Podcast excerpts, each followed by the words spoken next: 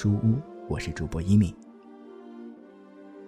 要跟各位在这里分享的书是美国著名记者、通俗历史作家威廉·曼彻斯特所著的《光荣与梦想》。它堪称美国的一部断代史，书中对1932至1972年四十年间美国社会的各个层面给予了场景宏大。又细致入微的描述，它也是很多人心中描写美国崛起最为通俗好读的佳作。下面就由我带领各位一起分享书里面的那些故事。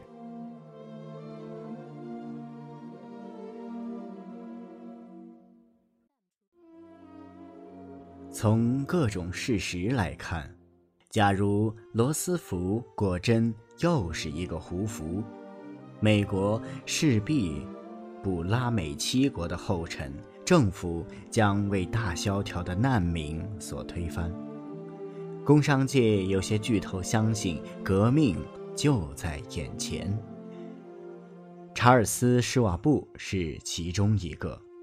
这位哈佛大学商学院院长说：“资本主义正在经受考验，西方文明前途如何？”取决于这次考验的结果。耶鲁评论、斯克里布纳杂志、哈珀斯月刊、美国信使月刊和大西洋月刊登载好些文章，对叛乱是否迫在眉睫这个问题展开了辩论。诺曼·托马斯后来谈到由普选结束到新总统就职这个期间的情况，说。无论在这以前或以后，我都没听过那么多公开挖苦民主政体和美国政治的话。美国应该采取什么样的政体？这是当时人们意见很分歧的问题。大多数知识分子向左转了，他们认为社会主义还只不过是中间道路。约翰·多斯帕索斯轻视社会主义，把它比作喝不醉的淡啤酒。公开拥护共产主义的有多斯帕索斯、安德森、厄斯金·考德威尔、马尔克姆·考利、林肯·史蒂芬森、格兰维尔·希克斯等等这些人。威尔逊极力主张从共产党人手中把共产主义接过来。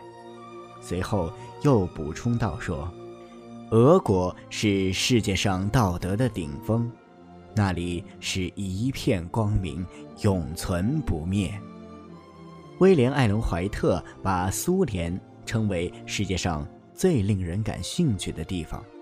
每月新书俱乐部选上了《新俄罗斯简介》，介绍给读者。书中把美国混乱透顶和俄国的秩序井然做了对比。威尔罗杰斯说：“那些瞧不上眼的俄国佬，他们的办法真了不起呀！国内人人有工作，想一想，这该多好！”埃尔莫·戴维斯说：“为利润而生产的制度已经失灵了。”甚至斯科特·菲茨杰拉德都在阅读马克思的著作，并且写道：“为了要革命，也许参加共产党是必要的呢。”斯图尔特·蔡斯在《新政》一书中问道：“为什么只有俄国人能享受改造世界的乐趣呢？”政府里从左派人士眉来眼去的人可不止一两个。密西西比州州长西奥多·比尔博承认：“我自己也染上一点红色了。”明尼苏达州州长弗洛伊德·毕奥尔森更是直截了当，竟然对一位华盛顿的官员说：“告诉他们吧，奥尔森正在给明尼苏达州国民警卫队招募队员，谁要不是共产党，他就不收。”为了让人明白他的意思。他再补充一句说：“明尼苏达州是一个左翼的州。”然而，更大的危险却在于政治上的右派。知识分子没有权利，比尔博和奥尔森也不过是政界的两个怪人。有钱有势的人以及陆军部长赫尔利都属于右翼。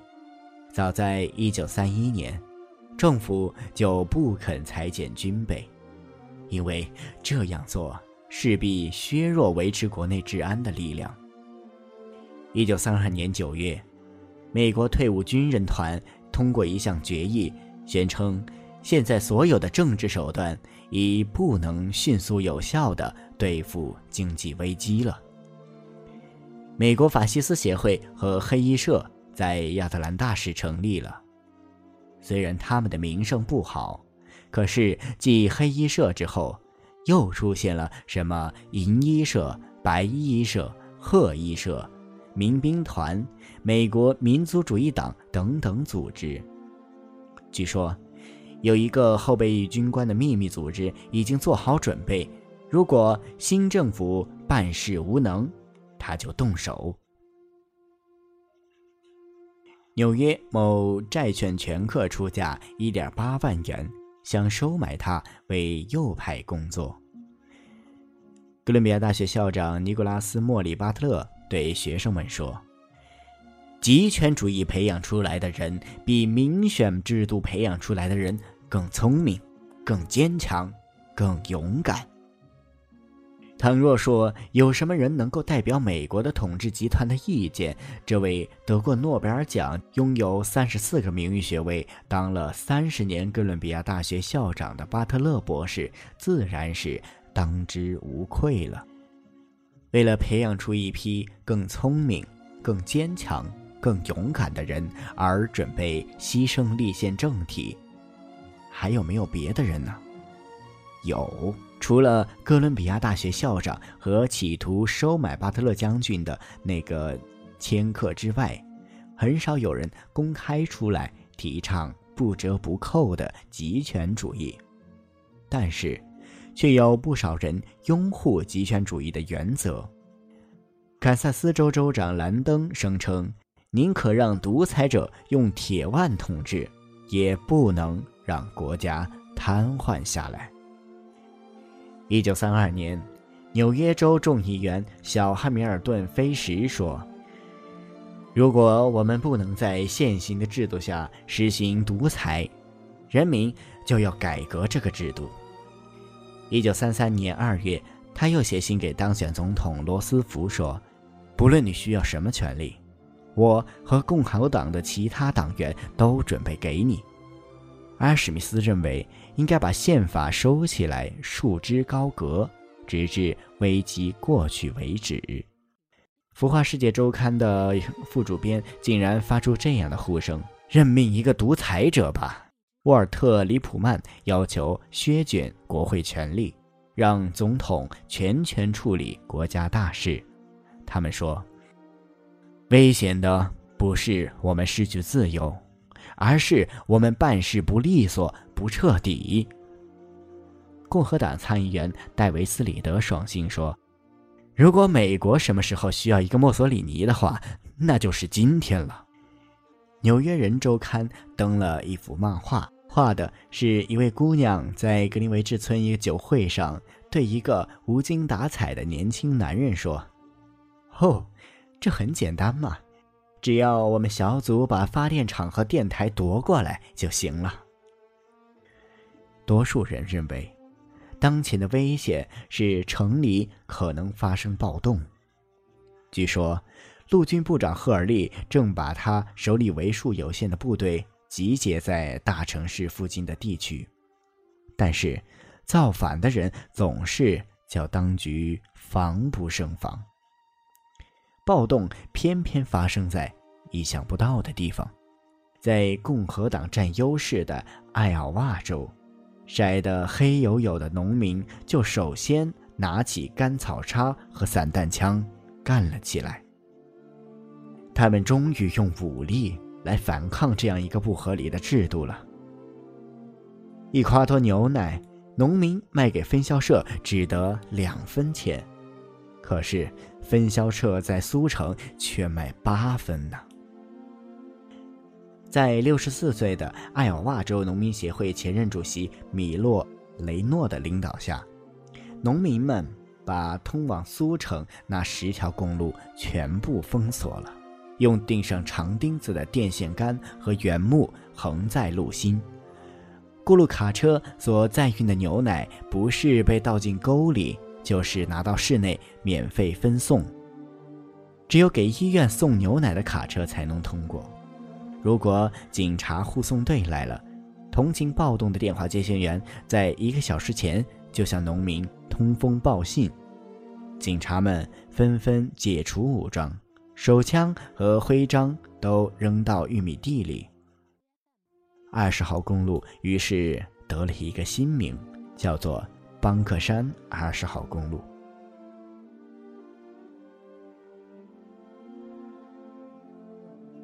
有一个戴着一角钱一顶的草帽的老头子，眼望着哈珀斯野刊编辑玛丽沃尔斯，这样说：“他们说封锁公路是非法的，可是我说，当初波士顿人把茶叶倒进海里。”也不见得合法吧。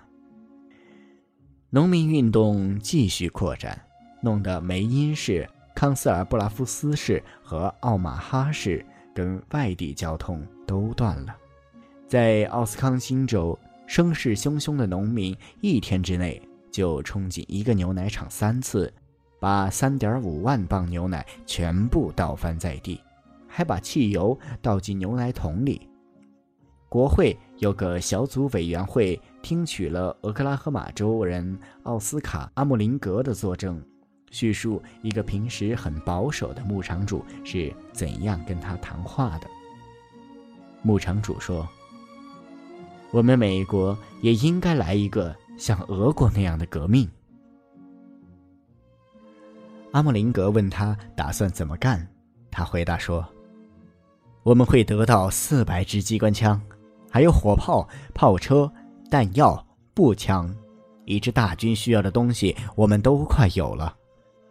如果美国有足够的人敢像我们这样干，我们就要向东进军，把东部各州和西部切断。我们有吃的，我们有猪、牛、玉米。东部各州有什么？他们什么也没有，只有扣押我们的土地的权柄。我们要给他们点颜色看看。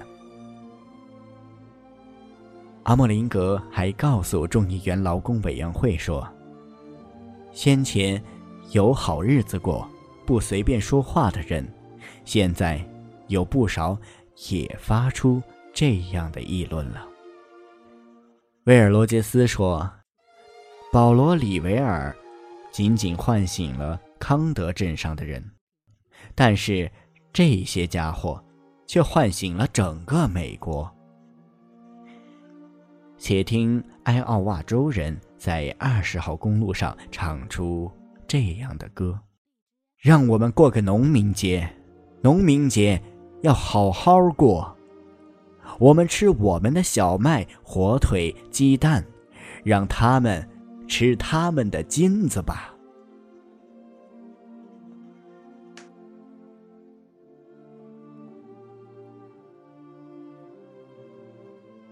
好了，今天的书就读到这里。我是主播一米，你也可以通过节目介绍中留下的新浪微博账号找到我。再次感谢你的收听，我们下期再见。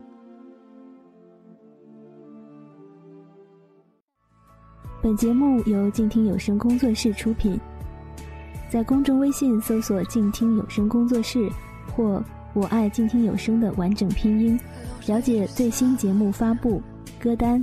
以及二零一五年的最新活动。安静聆听，让心宁静，静听有声，聆听内心的声音。